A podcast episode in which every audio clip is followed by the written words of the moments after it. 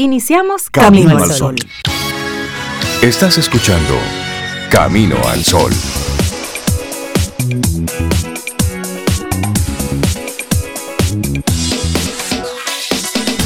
Muy buenos días, Cintia Ortiz. Saludamos a nuestra querida Sobeida Ramírez allá en la distancia. Y buenos días a todos nuestros amigos Camino al Sol oyentes. ¿Cómo estás? Pues estamos bien. Yo voy a responder por ellos porque me mandaron a decir que te dijera que ellos están bien. que gracias por preguntar. Qué bueno. Y me imagino que lo dijeron a través del 849-785-1110, que es nuestro número de teléfono en el que tenemos la aplicación de WhatsApp. Por ahí. Por telepatía también. Y también, sí, eso funciona. eso funciona. Así es. Mira, ¿y tú cómo estás? Estoy muy bien, estoy muy bien, Rey. Comenzando una nueva semana, súper contenta. Ya se siente la brisa de Navidad. Se, siente, la Hasta el ánimo de la gente, sí. Tenemos que tomar todavía en cuenta y decir que por favor, cuando salgan a la calle, salgamos con otro ánimo, con otra velocidad. Si vamos tarde, pues salgamos con tiempo. Y si ya estamos tarde, pues mejor tarde que nunca. Realmente hemos sentido en estos días que hemos tenido que también salir, como todo el mundo, obviamente a la calle, a hacer diligencias, mucha prisa mucha, mucha ansiedad en estos días por aprovechar las ofertas o por no llegar tarde a los lugares o por las razones que sean, pero la verdad es que hay una velocidad que se la ponemos nosotros a nuestros días. Entonces seamos nosotros un buen reloj suizo.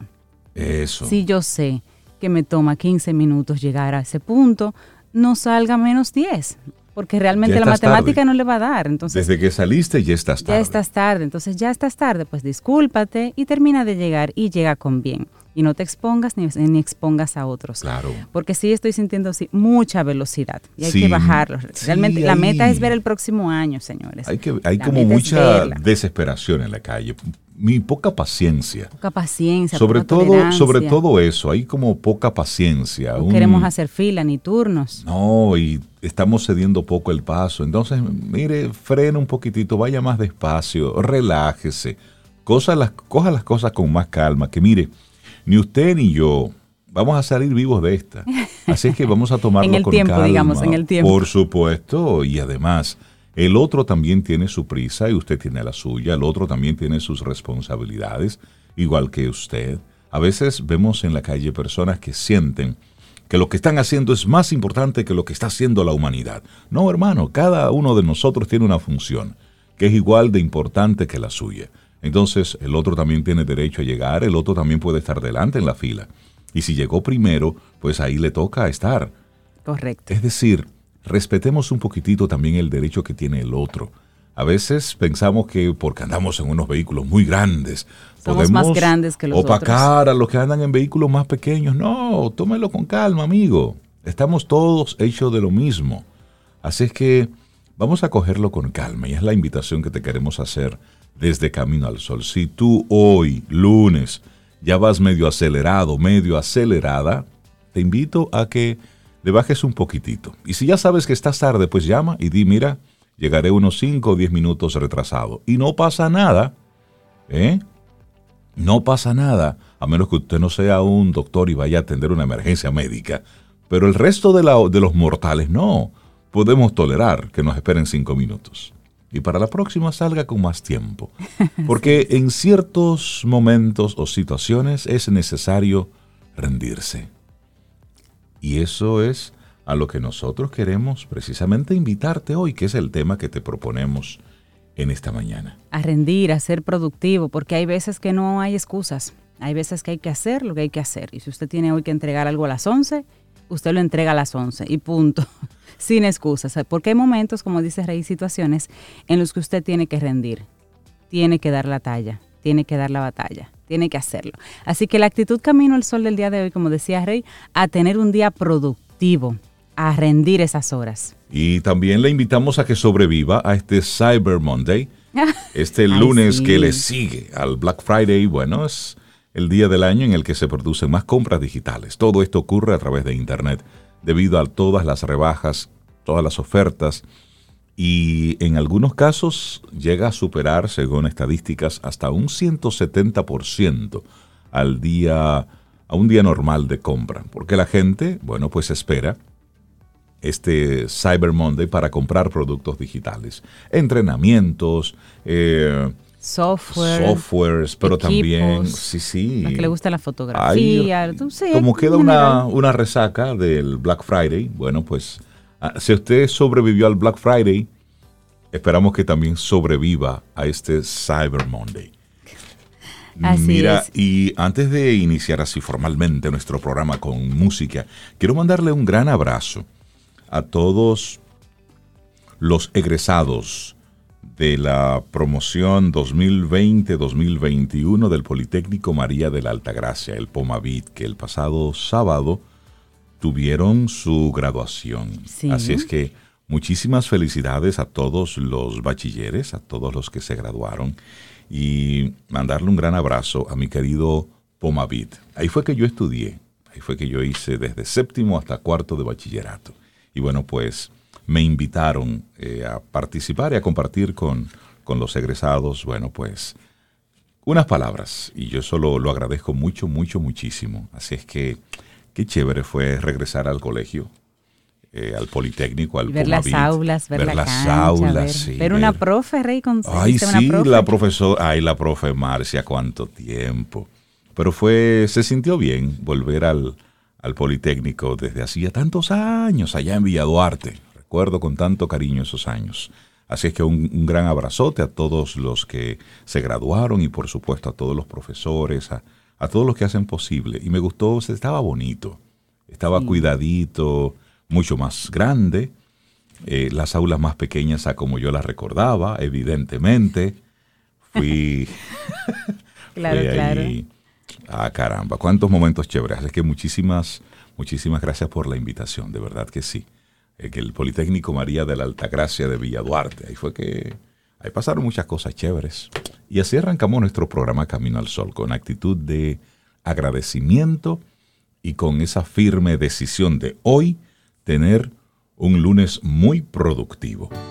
Laboratorio Patria Rivas presenta En Camino al Sol, la reflexión del día.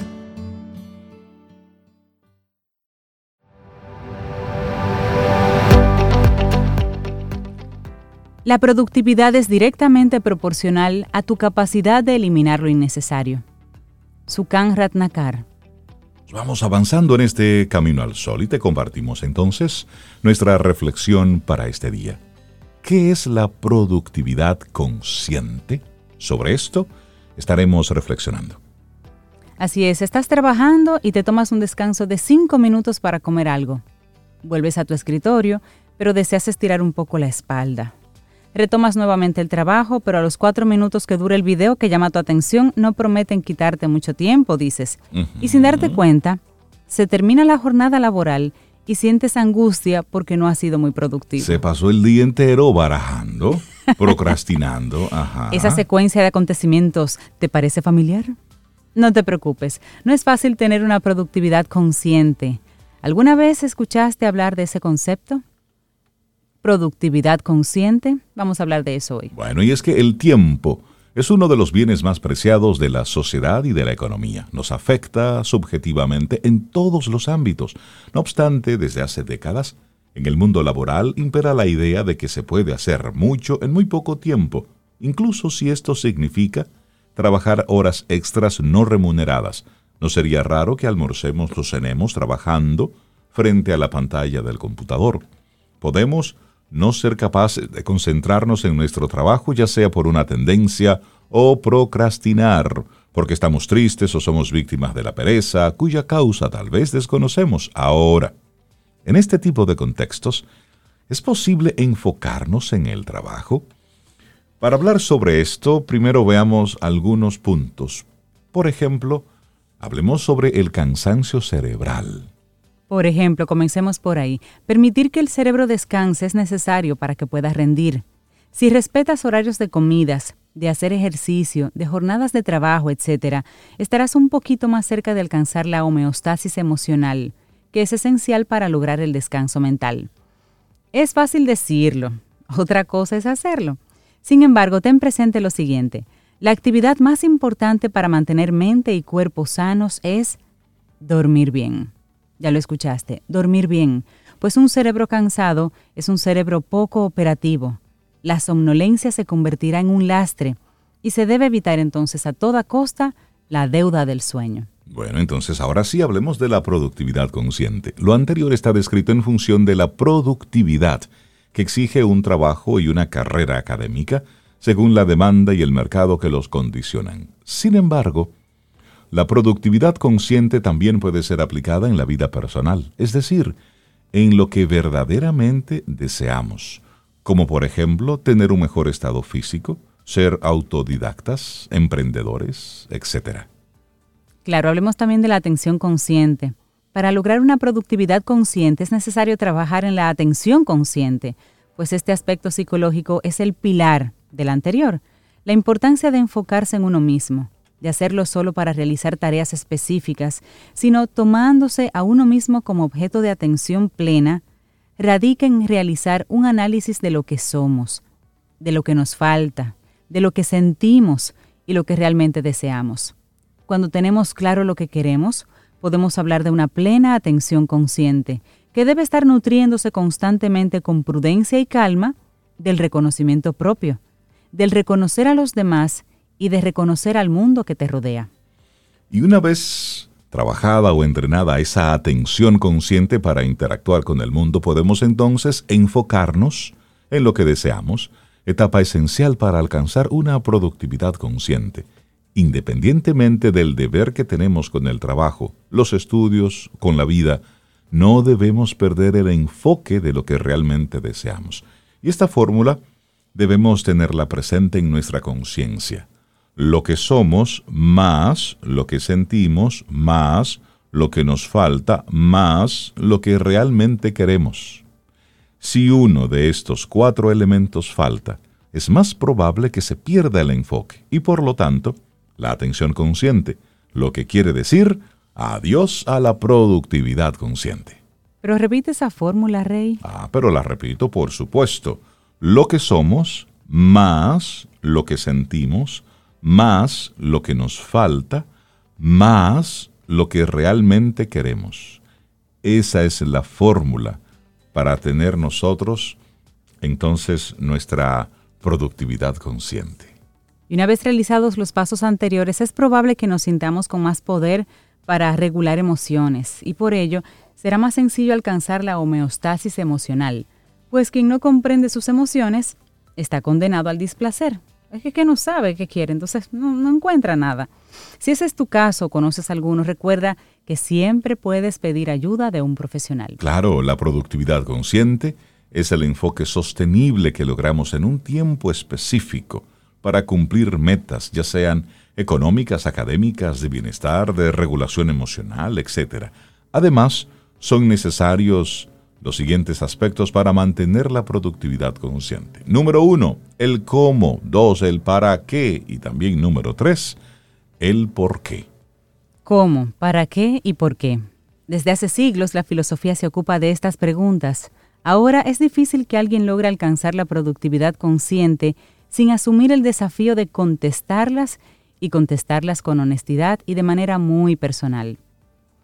¿Qué es la productividad consciente? Fue la pregunta, reflexión, conversación que tuvimos diferente en el día de hoy, escrito por Cristian Muñoz Escobar, y lo compartimos aquí en Camino al Sol. Laboratorio Patria Rivas presentó En Camino al Sol la reflexión del día. 849-785-1110. Ese es nuestro número de WhatsApp. Escríbenos. Camino al Sol.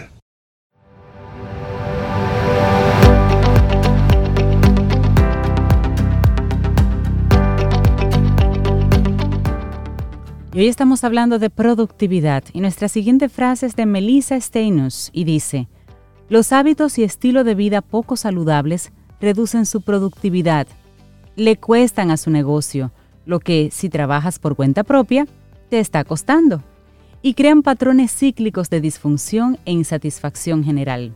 Así habla Melissa de los hábitos y estilo de vida poco saludables. Seguimos avanzando en este camino al sol y ya decía Cintia, hoy estamos enfocados en la productividad. Y a propósito de este tema, salió publicado en la revista Mercado un artículo sobre cómo crear un ambiente laboral que realmente inspire pasión. Y bueno, pues hemos he decidido compartírtelo aquí, porque creo que es, creemos que es válido el que busquemos recursos. Hay mucha información muy, muy validada por ahí. Y la pasión brinda una poderosa motivación para que los empleados aprendan, pero ¿cómo se ve el tener pasión en el trabajo? Qué buena pregunta. claro, y en el Deloitte Center for the Edge, un centro de investigación, hemos identificado tres atributos, hemos, la revista y sus colaboradores, identificado tres atributos de las personas que tienen el tipo particular de pasión, la pasión del explorador, que está asociada con una mejora en el desempeño. Los tres rasgos de las personas que tienen este tipo de pasión, la pasión del explorador, son los siguientes. Número uno, un compromiso de largo plazo de incrementar el impacto propio en un ámbito en particular. Bueno, número dos, una disposición cuestionadora que busca nuevos desafíos y que los percibe como emocionantes oportunidades de aprender. Y número tres, una disposición a conectar, que busca vínculos con personas que pudieran ayudar a atender nuevos desafíos. Bueno, y aunque la pasión del explorador es rara en el mundo empresarial de la actualidad, esta investigación indicó que más del 50% de los trabajadores tienen al menos uno de los tres atributos a desarrollar. Entonces, la pregunta, ¿cómo pueden las organizaciones ayudar a sus empleados para que los desarrollen? Esa es la pregunta. Claro, y una forma, una forma de alcanzar esa meta es construyendo sistemas de experimentación que ayuden a los aprendices a descubrir sus ámbitos particulares. En la investigación vimos, dicen ellos, que esto sucedió por medio de una combinación de procesos, herramientas y prácticas administrativas que estuvieron diseñadas para ahorrar tiempo y reducir el riesgo de fracaso. Otra forma de inspirar pasión es incentivar las conexiones entre trabajadores. Los empleados apasionados están mentalizados a buscar otras personas que puedan ayudarles a cumplir sus metas. En esa investigación, las compañías que han apoyado el trabajo en red facilitan que esos empleados encuentren a otros con la pericia relevante tanto dentro como fuera de la organización. Bueno, y esto ayudó entonces a las personas a resolver problemas en forma más efectiva y a crear futuras colaboraciones. No todas las compañías van a abrazar una estrategia antes de como esta que acabamos de mencionar. Sin embargo, incluso en ese caso los directivos pueden dar pasos para ayudar a los empleados a encontrar pasión en sus trabajos. Claro, y de hecho sugieren dos pasos estratégicos. Les comparto el primero. Dice, hagan preguntas poderosas que alienten el pensamiento creativo e inspiren nuevos enfoques. Cuando los trabajadores exclusivamente se enfocan en los desafíos cotidianos, o sea, en el día a día, en la operatividad, pueden omitir los grandes cambios en el ecosistema empresarial. Ayude a sus empleados a desarrollar un sentido de propósito, haciendo preguntas abiertas y poderosas como ¿esto es lo que deberíamos estar haciendo? ¿Qué opinan? ¿O qué más es posible hacer con esto que tenemos? Y esto le permite a los trabajadores trascender los esfuerzos graduales y encontrar sus pasiones individuales. Y guess what? Aportarlas a la empresa. Claro. Bueno, y el segundo paso estratégico, priorice la trayectoria de desempeño de sus empleados. El solo establecer un resultado deseado no los pondrá en una ruta para lograrlo. En lugar de ello, defina objetivos de desempeño alto, de alto impacto y registre la trayectoria de las personas. A continuación, realice los ajustes necesarios para acelerar su progreso. Impulsar el pensamiento de largo plazo también puede inspirar a los trabajadores a ampliar sus aspiraciones. Hay una oportunidad desaprovechada de cultivar la pasión en la fuerza del trabajo. Las personas con pasión de explorador están motivadas para aprender más rápido y eso puede jugar un rol para mejorar el desempeño laboral. Tomar los pasos descritos en este artículo hoy para cultivar la pasión en su lugar de trabajo podría ser satisfactorio, tanto para los empleados como para las organizaciones. Así que muchísimas gracias a los amigos de la revista Mercado por este artículo, Cómo crear un ámbito laboral que realmente inspire pasión, para que seamos más productivos también. La vida, la música y las estrellas. En camino al sol. Camino al sol.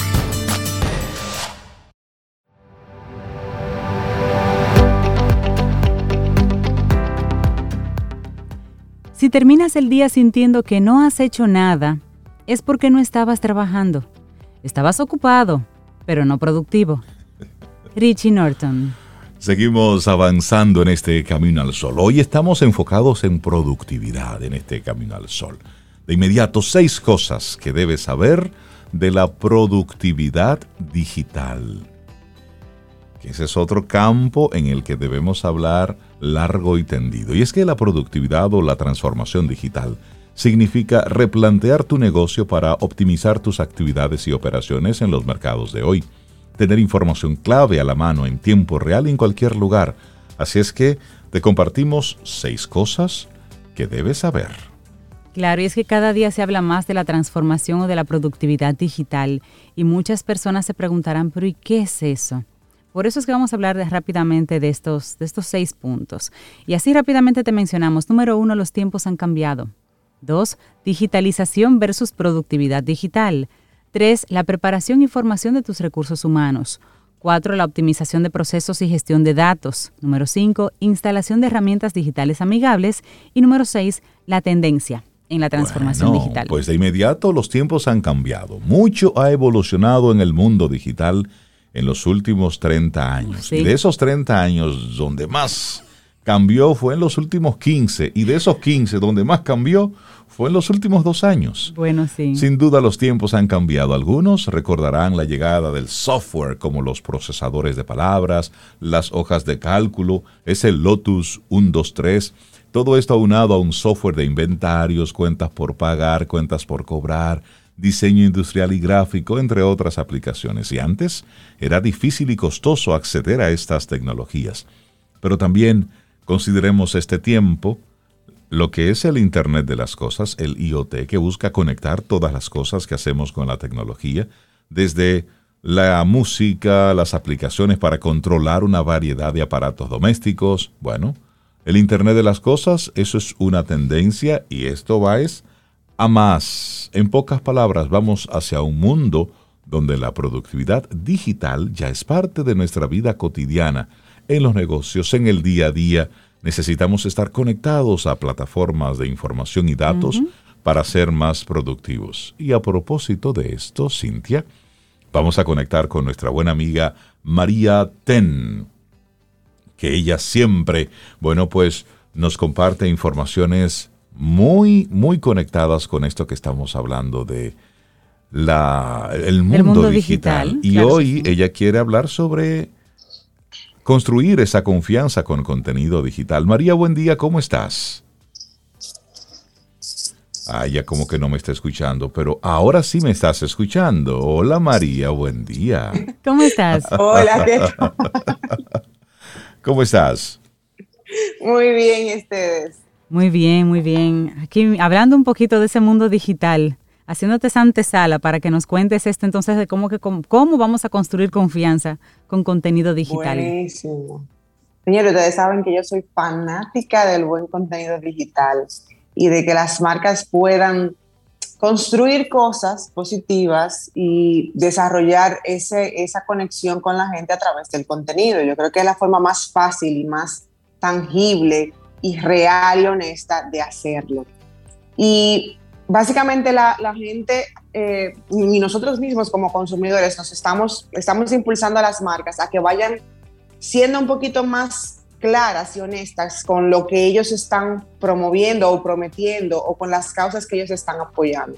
Y ya no es simplemente que queremos ver, ay, sí, plantaron una plantita y, y reforestaron y ya, sino entender un poquito más allá cuál es realmente la postura de la empresa ante esas acciones que ellos están apoyando y ante las eh, cosas que como empresa ellos están promoviendo. Y hay algunas preguntitas que son claves y fundamentales que nosotros como empresa, ya desde la perspectiva estratégica, que tenemos que responder a lo largo de todo nuestro proceso de generación de contenidos, buscando generar esa confianza en el consumidor. Esas preguntas se van dividiendo en diferentes tipos de beneficios. El primero es el beneficio funcional. Entonces, para que las personas entiendan cuál es el beneficio funcional de tu empresa, de tu marca, de tus productos, de tus servicios, tenemos que responder las siguientes preguntas.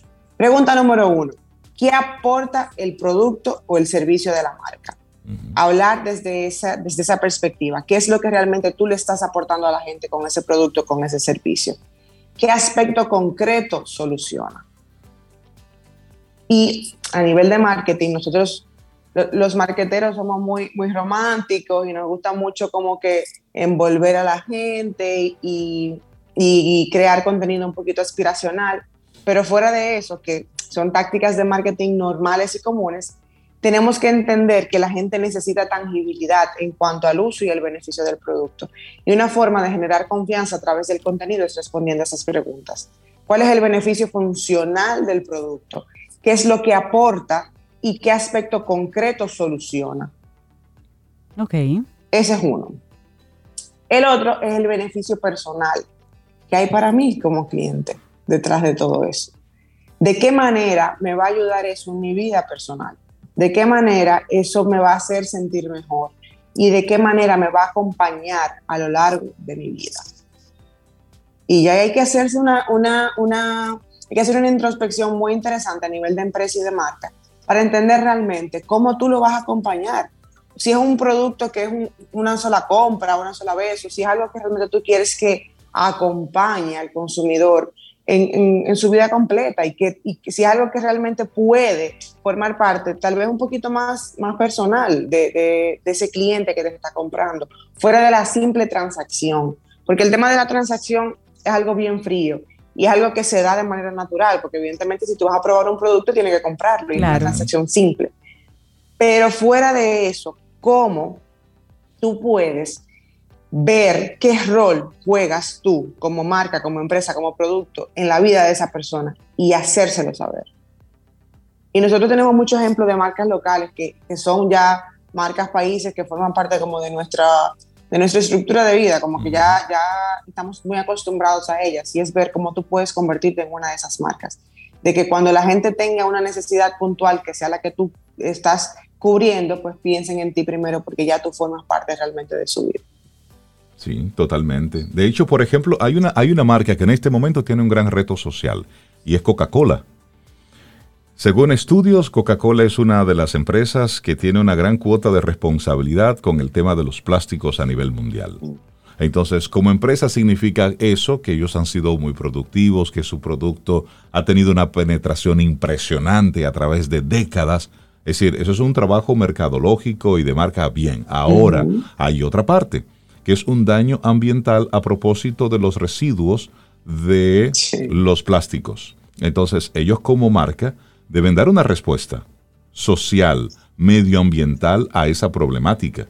Entonces, el éxito se puede convertir también en tu trampa y en tu fracaso si tú no lo atiendes. Y ellos ahí tienen una gran oportunidad. Es decir, y son muchos y en muchos países está siendo muy cuestionada. Es decir, pero ¿qué están haciendo ustedes con todas las los miles de millones de botellitas plásticas que han esparcido por todo el mundo? Es decir, ¿qué vamos a hacer con eso? Entonces, ahí ellos como marca tienen una oportunidad que si no la atienden a tiempo, bajo el nuevo esquema, les puede entonces revertir el gran éxito que han tenido.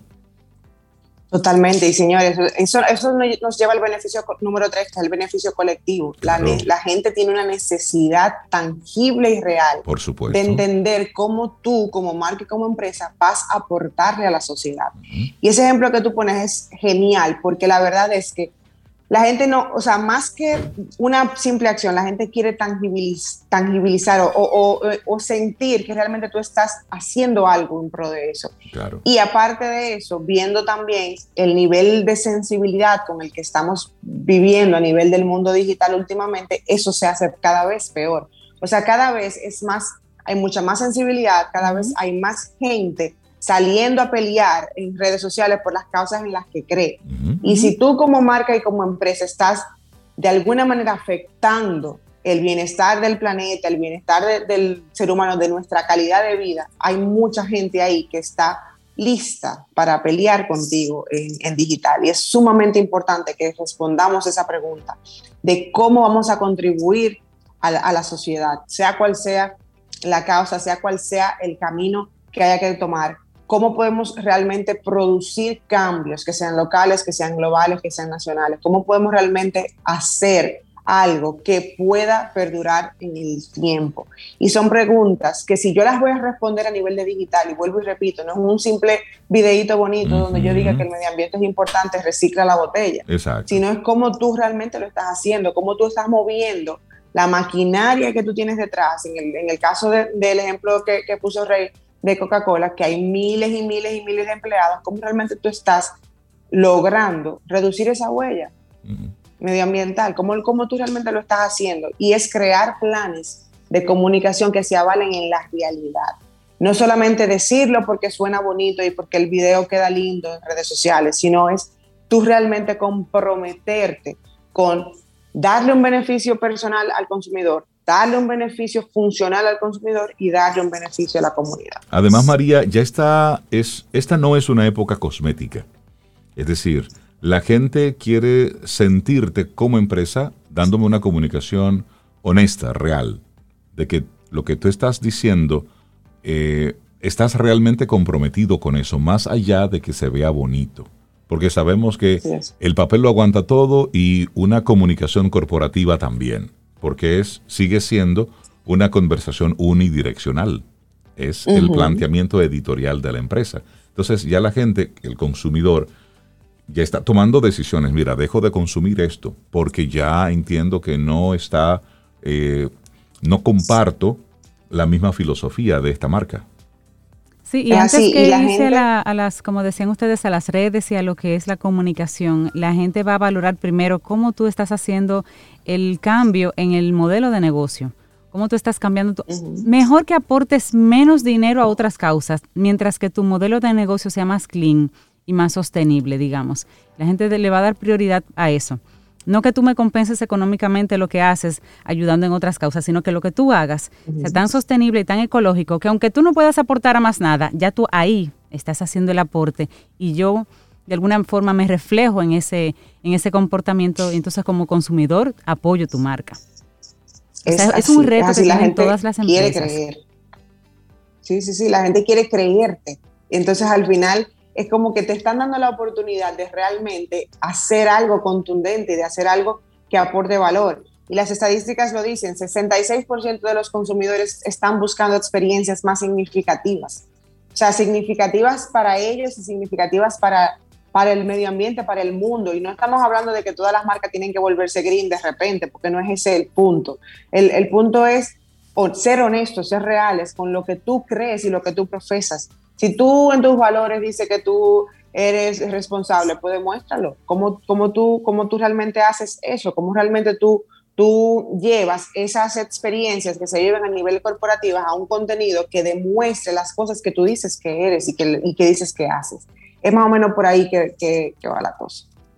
Y, es lo mismo, em, María, si son, porque estamos hablando aquí de empresas que son masivas, que el que es un público masivo que les, les compra, les consume. Pero cuando es empresa a empresa, eso B2B, eh, ¿manejarían más o menos la misma línea? Cada vez más, más también hay empresas que, que quieren mirar los modelos de negocios de sus suplidores antes de hacer negocios con ellos.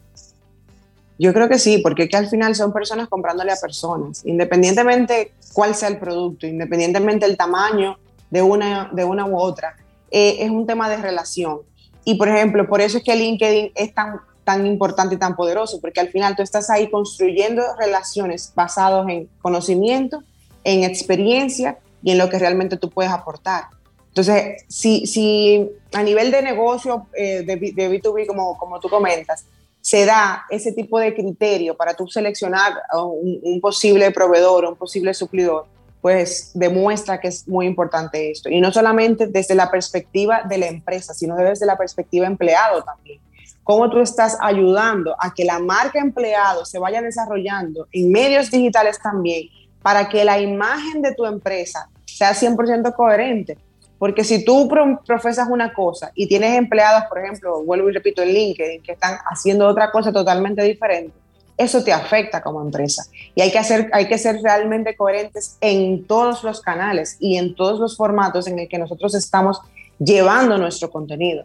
no es solamente eh, eh, en uno en específico y, ya lamentablemente no se atañe solamente a la empresa como tal, sino a todo el que está representando esa, esa empresa. Es así. Y le piden las redes a la empresa, le piden las redes de los empleados de la empresa y ahí miran. lo que tú dices que haces, de verdad lo haces. María, esto de construir confianza es algo que, que toma tiempo. Y destruirla no cuesta nada de tiempo. En apenas unas milésimas de segundo se destruye una confianza. Un post. Con un post se va todo. O con un comentario. Así es. O con un comentario. un, comentario. Que esté diciendo, miren, ellos están diciendo esto, pero la verdad es, ¡pam! María, una empresa que quiera comenzar a construir esa confianza con contenidos, aportando valor, ¿qué tiempo le pudiera tomar para construir esa confianza? Porque aquí lo queremos todo rápido, todo lo queremos instantáneo, todo lo queremos para mm. ayer. En, en honor a la verdad, desde el punto de vista profesional, ¿qué tiempo le toma a una empresa construir confianza en base a contenido? Mira, si, si el contenido que vas a publicar es realmente comprobable en la experiencia que, vas que, va, que va a vivir el cliente y que están viviendo también tus empleados, que son voceros de lo que tú haces, puede ser mínimo seis meses a un año. El tú empezar a realmente ir construyendo esa confianza y que la gente vaya entendiendo cuál es ese beneficio funcional, cuál es ese beneficio eh, personal y cuál es ese beneficio comunitario y hay que ser muy constantes con eso. No es, hice un post hoy sobre el beneficio funcional del producto, ya todo el mundo sabe. Recuerden que hay un ciclo de vida del, consumidor y que tenemos que responder las, las, distintas preguntas que van surgiendo en ese funnel de ventas. Entonces, en la etapa inicial, donde la gente no te conoce, hay que ser muy específico, muy genérico, o sea, hay que hablar mucho, hay que dar contenido en diferentes formatos y ya vamos yendo cada vez a, temas más específicos, pero yo no puedo pretender que por un solo post o dos posts ya la gente va a entender qué es lo que yo quiero que la, o sea, qué tipo de confianza yo quiero generar y en base a qué la estoy generando. Entonces, lo primero y, tal vez más, importante que el tiempo es la constancia.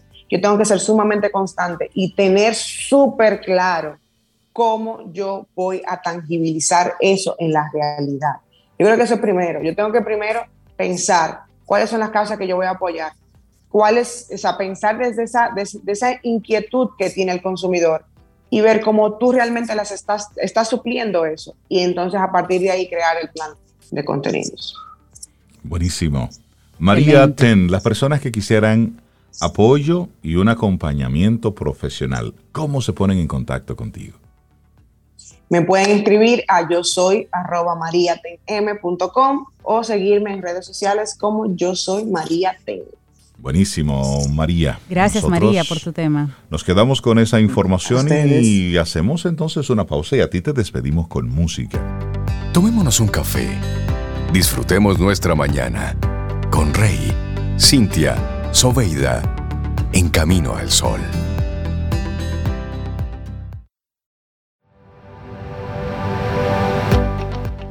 Y según David Allen, a veces la mayor ganancia en energía productiva vendrá limpiando las telarañas de las esquinas, lidiando con viejos negocios, limpiando los escritorios, recogiendo los escombros que impiden el movimiento hacia adelante.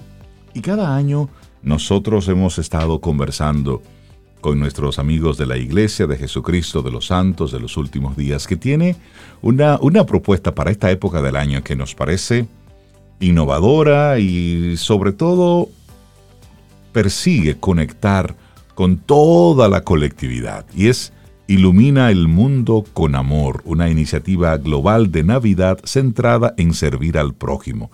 Y para conversar sobre esto le damos los buenos días y la bienvenida a Néstor Saldívar. Buenos días Néstor, bienvenido de nuevo a Camino al Sol, ¿cómo estás? Buenos días, Reinaldo. Buenos días a todos. Rueda, Cintia, gracias por esta oportunidad de conectar con los amigos de Camino al Sol. Las puertas siempre abiertas. Y ya hemos conversado en ocasiones anteriores acerca de Ilumina el Mundo, Pero yo sé que cada año ustedes tienen iniciativas un poquito diferentes, le hacen algunos ajustes y sobre todo las personas que no han conectado con esta idea anteriormente, Néstor, por favor, recuérdanos, ilústranos, ¿de qué se trata Ilumina el Mundo con Amor? Esa iniciativa.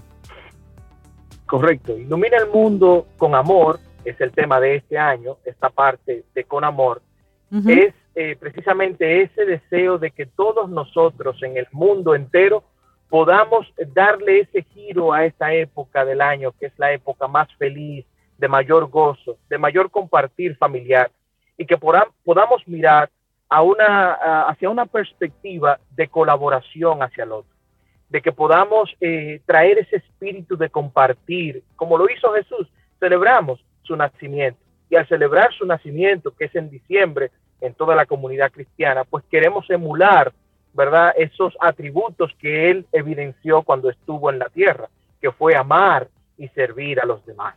Entonces, la campaña es una campaña de comunicación que utiliza los canales eh, digitales, los canales tradicionales, para poder impulsar el mensaje de que así como Dios amó, como Jesús amó y sirvió a las personas, nosotros para celebrar su nacimiento podemos hacer pues lo mismo.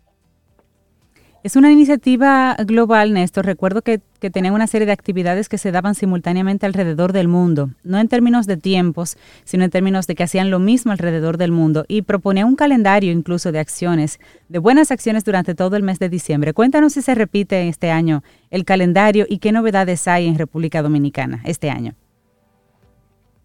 Correcto, mira, tenemos un calendario, el calendario será encartado en prensa nacional, eh, de hecho las acciones, ideas que presenta el calendario inician mañana, eh, día 30 de noviembre, que es cuando se encartará por primera vez este año el calendario, y que se volverá a pasar de nuevo el día 14 de diciembre. Eh, pues en el calendario se invita a las personas a realizar acciones simples en favor de los demás y cada día pues se da esa idea. En República Dominicana, de manera particular, también habrán eh, ciertas eh, iniciativas. Eh, por ejemplo, una de ellas tiene que ver con un concierto que se hará en el salón de eventos de Galería 360. Allí habrá un concierto junto a coros de niños y otros coros que van a haber presente allí. Un grupo reducido de manera selecta será invitado por asuntos del COVID y luego posteriormente el evento se transmitirá por los canales digitales de la iglesia. Asimismo, en las más de 194 congregaciones las, eh, habrá reuniones especiales cada domingo y las personas están invitadas a participar e igualmente eh, acciones de servicio organizados con, con la comunidad que van a estar llevándose a cabo para dar esa intención, ¿verdad?, de servir, de amar a los demás de acuerdo con acciones sencillas eh, que evidencien ese amor por las personas. Néstor, ¿cuál ha sido la aceptación de, la gente fuera de la iglesia? Eh, ¿cómo, la gente ha estado recibiendo, por ejemplo, estas diferentes propuestas de cada día durante el mes de diciembre, cada día una intención, cada día ponerle una atención especial a alguna actividad?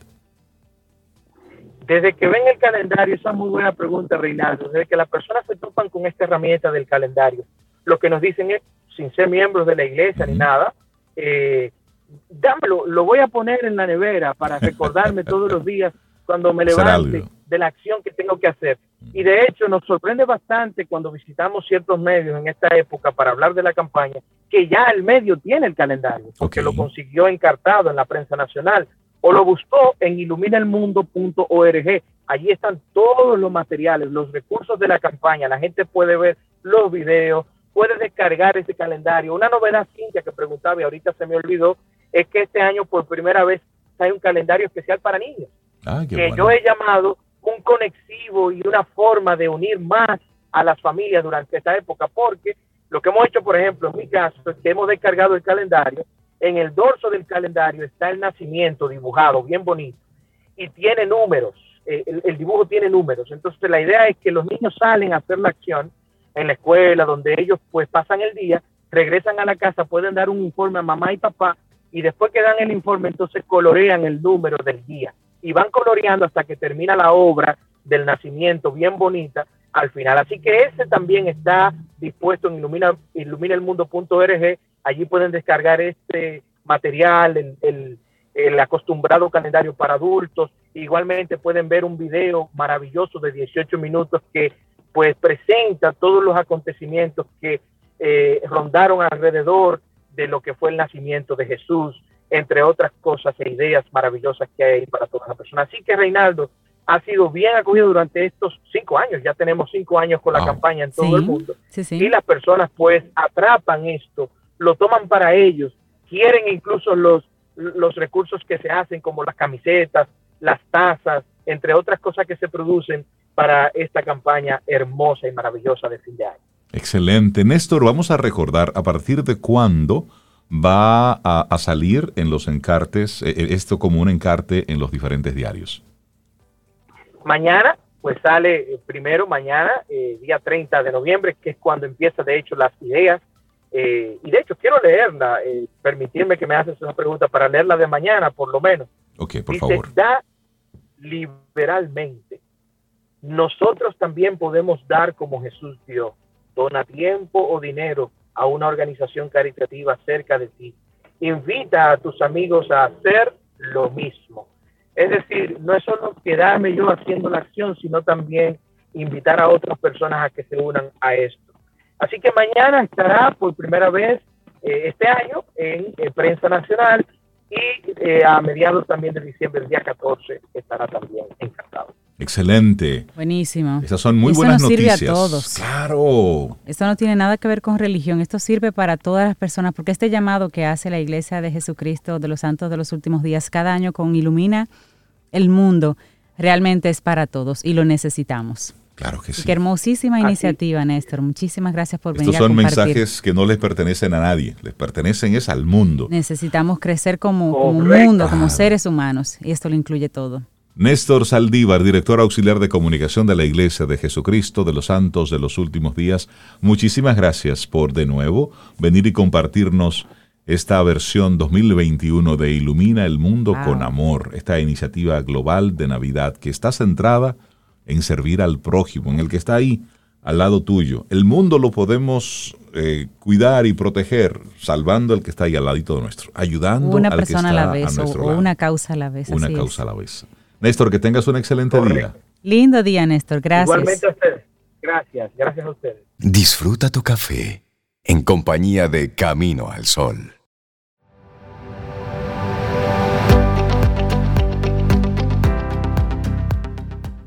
La productividad es una orientación del carácter que pueden tener todos los seres humanos en el grado en que no se encuentren emocionalmente inválidos. Las personas productivas animan lo que tocan, hacen surgir sus propias facultades y dan vida a las personas y a las cosas. Una frase de Eric Fromm. Les damos los buenos días, la bienvenida a Luchi Álvarez. Ella es consultora financiera con un máster en alta gerencia en finanzas y pymes y vamos a hablar con Luchi sobre supervivencia financiera post-COVID-19, pero nos vamos a enfocar en la parte de los impuestos, y en, la, en lo que tiene que ver con el alza en los diferentes precios que estamos por ahí. Luchi, buenos días, bienvenida a Camino al Sol, ¿cómo estás? Hola, buenos días. Yo feliz de estar con ustedes. Bienvenida, Luchi, gracias por estar. Hablemos de este tema tan interesante porque eh, lo que tú vienes a contar, con, a, traer, a traernos y a contarnos, esto de los impuestos y las alzas de precios que se prevén, son temas eh, los innombrables, los que nadie quiere tocar. Entonces, hablemos sobre la supervivencia financiera post-COVID. ¿Qué, ¿Cuál es la tendencia? ¿Qué se vislumbra en el panorama?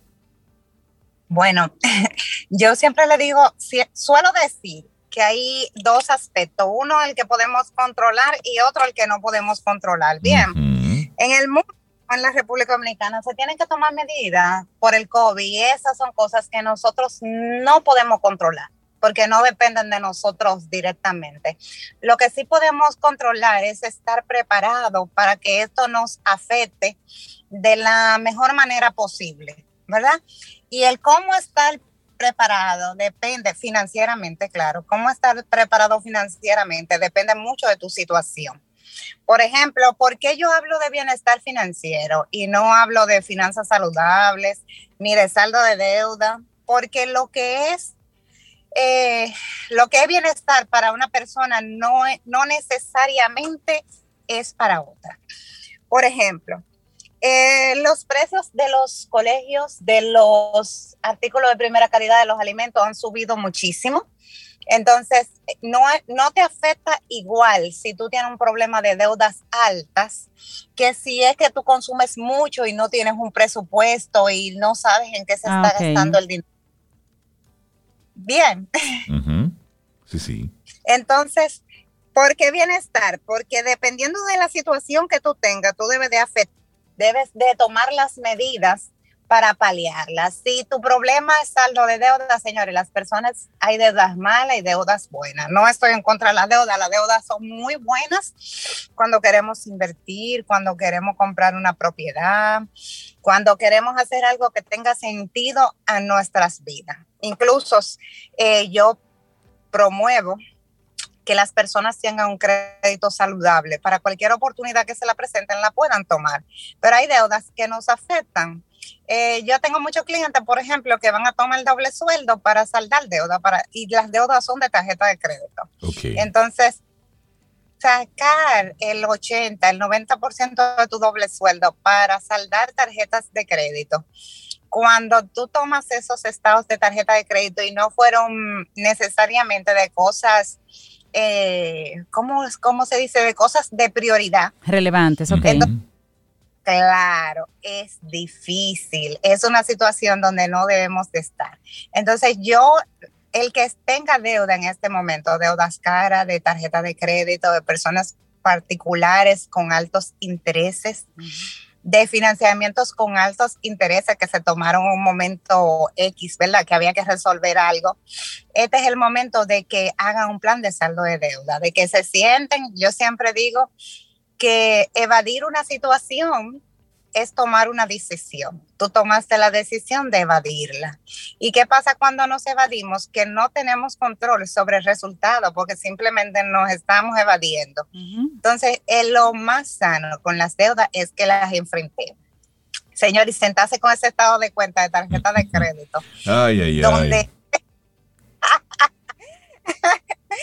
Eso es difícil, eso es difícil. Poner un saldo de deuda cuando ustedes saben que tienen que sacar 30 mil, 20 mil pesos, 5 mil pesos mensuales para saldar eh, deudas que a veces la, contraemos sin, sin, darnos cuenta o para apoyar situaciones. Sí, porque a lo mejor, Luchi, estamos enredados en por el Black Friday del año pasado. Ahí lo dije. Mira, salió publicado recientemente el primer estudio de salud financiera en República Dominicana 2021, en el que dice que el 67% de los dominicanos no realiza una planificación anticipada de sus finanzas.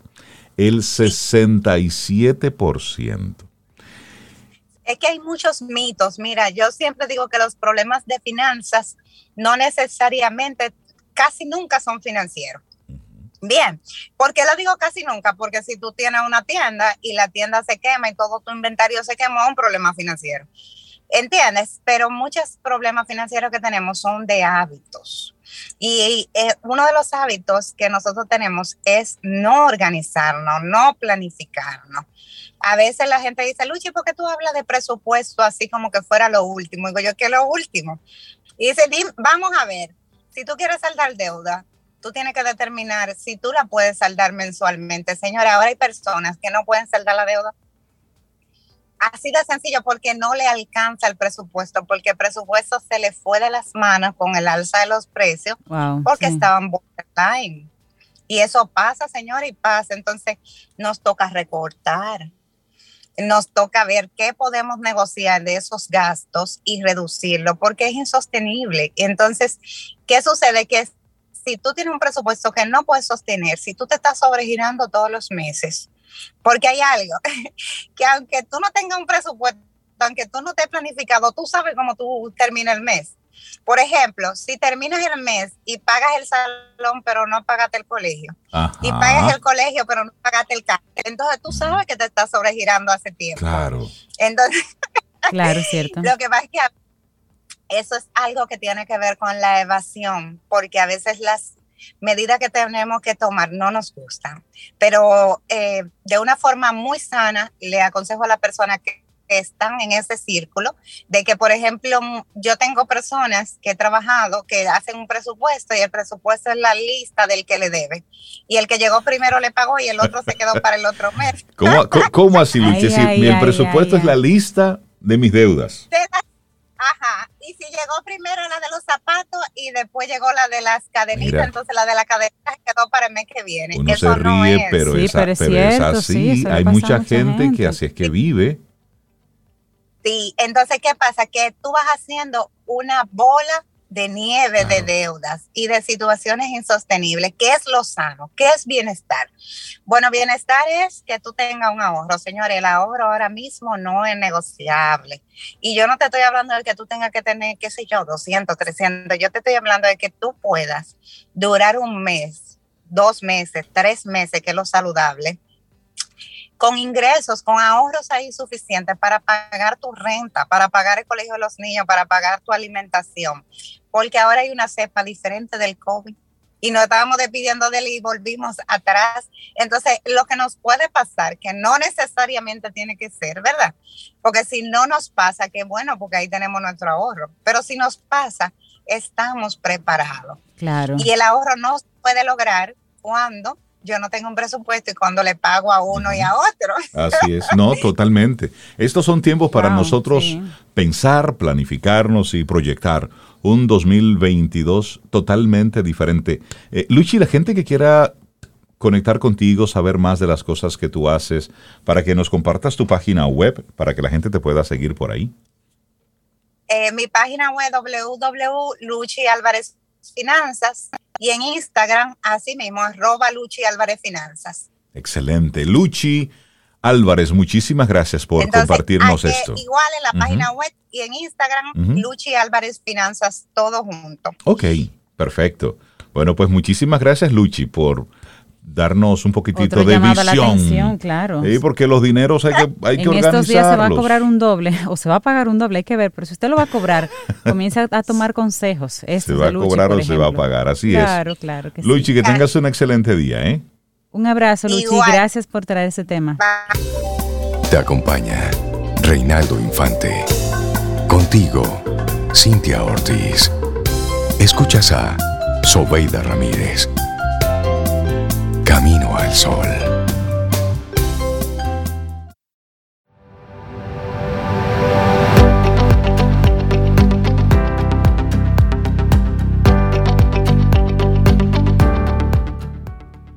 Y ya lo decía Peter Drucker, que nada es menos productivo que hacer de forma muy eficiente cosas que no deberías estar haciendo. Eso es muy cierto. Usted Él lo hace muy bien. Muy bien. Pero que ¿para qué lo hace? Él no tiene que estar haciendo eso. Pero eso que no sirve para nada, lo hace muy bien. Lo hace muy bien. Es, es conectar con la productividad. Hoy estamos enfocados en que tengamos un día productivo en ciertos momentos o en situaciones.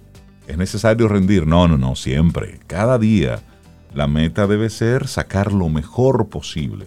Lo que usted tenga que hacer hoy, mire, no importa si es solamente amarrarse los cordones de los zapatos, que sean, que sean la verdadera amarrada de zapatos, ¿eh? que solo se le pueda tirar fotos. Es decir, enfóquese en cada cosita que tienes por delante. No importa todo lo grande que sea. Mira, a veces nosotros vamos dejando de lado esas pequeñitas cosas porque tenemos un gran proyecto, una gran cosa, y al final, en muchos casos, esa pequeña cosita a la que no le prestaste muchísima atención fue lo que dio al traste con ese gran proyecto.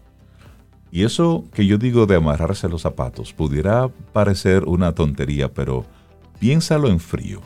Vas muy rápido y te amarras los cordones mal porque vas muy rápido. Luego se te flojan los cordones y tropiezas con tus mismos cordones que se te soltaron, te pisaste y te caíste ya llegaste tarde un golpe. Y eran los zapatos.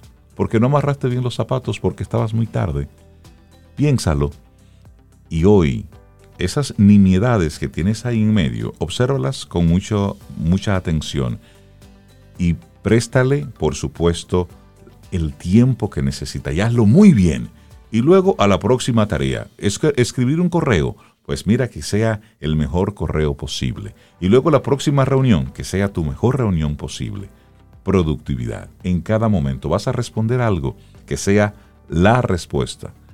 Es decir, en cada momento que vayas hoy, te invitamos a que tengas un día muy productivo, pero desde ese enfoque, desde ese hacer una cosa a la vez de forma correctita.